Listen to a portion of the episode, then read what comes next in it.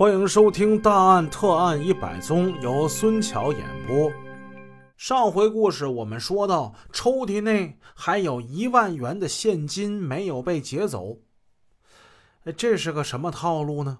抽屉里其他的钱已经被给抢走了，唯独剩下一万块，只抢了一部分。哎，让人难以琢磨。根据群众反映，春节前夕，杨世杰四处的讨要欠款，仅案发前一天就从一个欠债大户那儿讨回了欠款四点六万元。由于杨世杰夫妇已经死了，所以犯罪分子究竟是抢走了多少现金，情况不明。但是，一对带锁的皮箱和楼上存有十多万现金的保险柜却。没有被撬动的痕迹，在红巨人局长指挥之下，侦查技术人员抓住战机，对案情进行了分析。犯罪分子是本地的还是外地流窜犯呢？分析认定，本地人作案的可能性更大。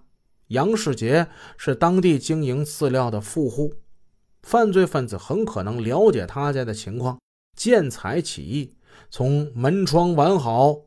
楼前还有一袋麦麸饲料，以及杀人灭口迹象明显等方面分析，犯罪分子极有可能与被害人一家是认识的。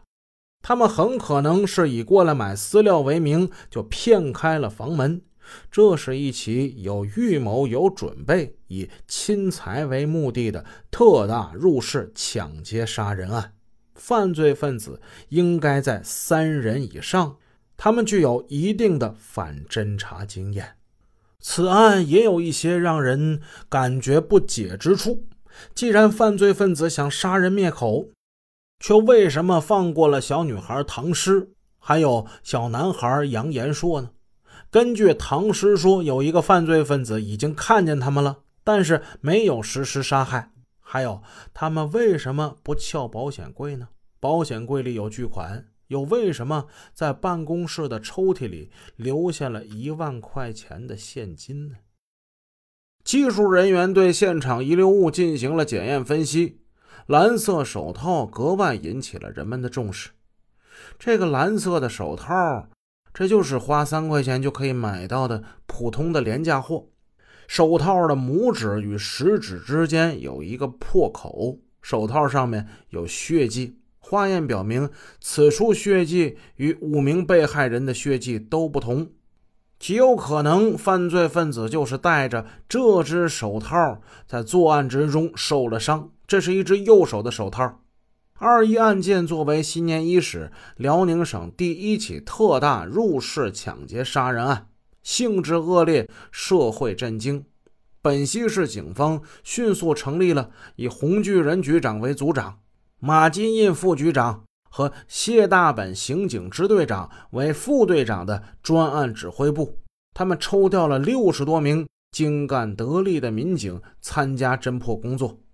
指挥部划定以石桥子地区为重点，外延到火连寨、歪头山、张旗寨等等几个地区为侦查范围，连夜部署现场走访。社会摸底，重点人员排查，出租车也得查，现场的足迹、鞋等等等等，这些调查方面一一的全都不能漏。他们张贴了紧急通告，以重赏向社会悬赏有价值的破案线索及举报。当时正值是春节期间，参战的民警不能与亲人团聚，夜以继日的工作在岗位上。市委副书记。石凤奇、政法委书记张泽，他们都来到了刑侦一线，代表市委市政府向参战民警表示慰问。到二月六号，专案组在石桥子地区走访了超过六千两百多户，八万多人，光查的出租车就三千多辆，提供了重点嫌疑人四十三名，并对全市各家医院、诊所进行调查控制。注意发现右手受伤前往求医的嫌疑人，但是，一连几天过去了，侦查工作并没有取得突破性的进展。初三这天，也就是二月七号这天下午，负责上石村摸查任务的侦查员周明岩、王明辉他们来到二组居民孙光的家。谈话期间，周王二人注意，孙光说话的时候始终把两只手插在衣兜里，没有露出来。他穿的是一双新泥面的棉鞋。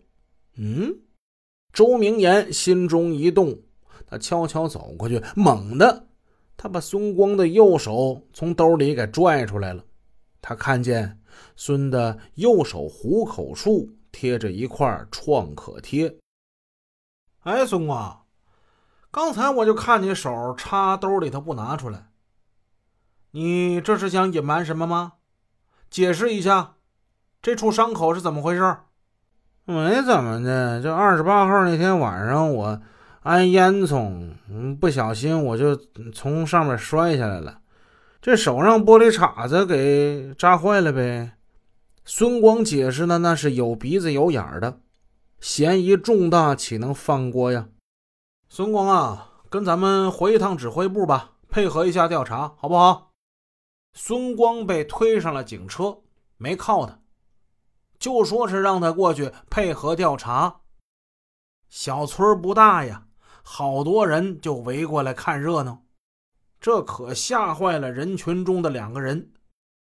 二人看那警车也开远了，他们俩交头接耳，回家收拾东西去了。他们二人究竟是谁呢？咱们暂且不表，先说这孙光。路上无话。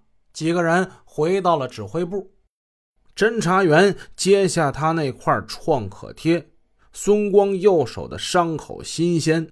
经查，他前段时间曾经到沈阳市医科大学外科做了缝合小手术。好嘛，本溪警方把本溪当地所有的医院全查一遍，没想到孙光他是跑到沈阳去做的这个手术。这也就解释了为什么之前的排查之中没有发现他。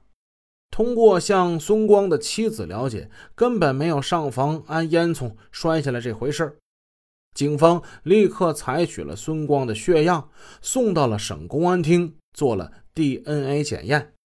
咱们说这个案子发生在二零零零年，沈阳这个时候已经有 DNA 检验技术了。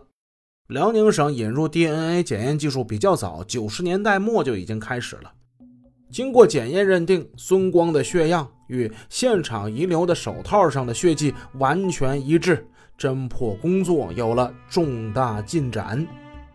本集已播讲完毕，感谢您的收听，下集见。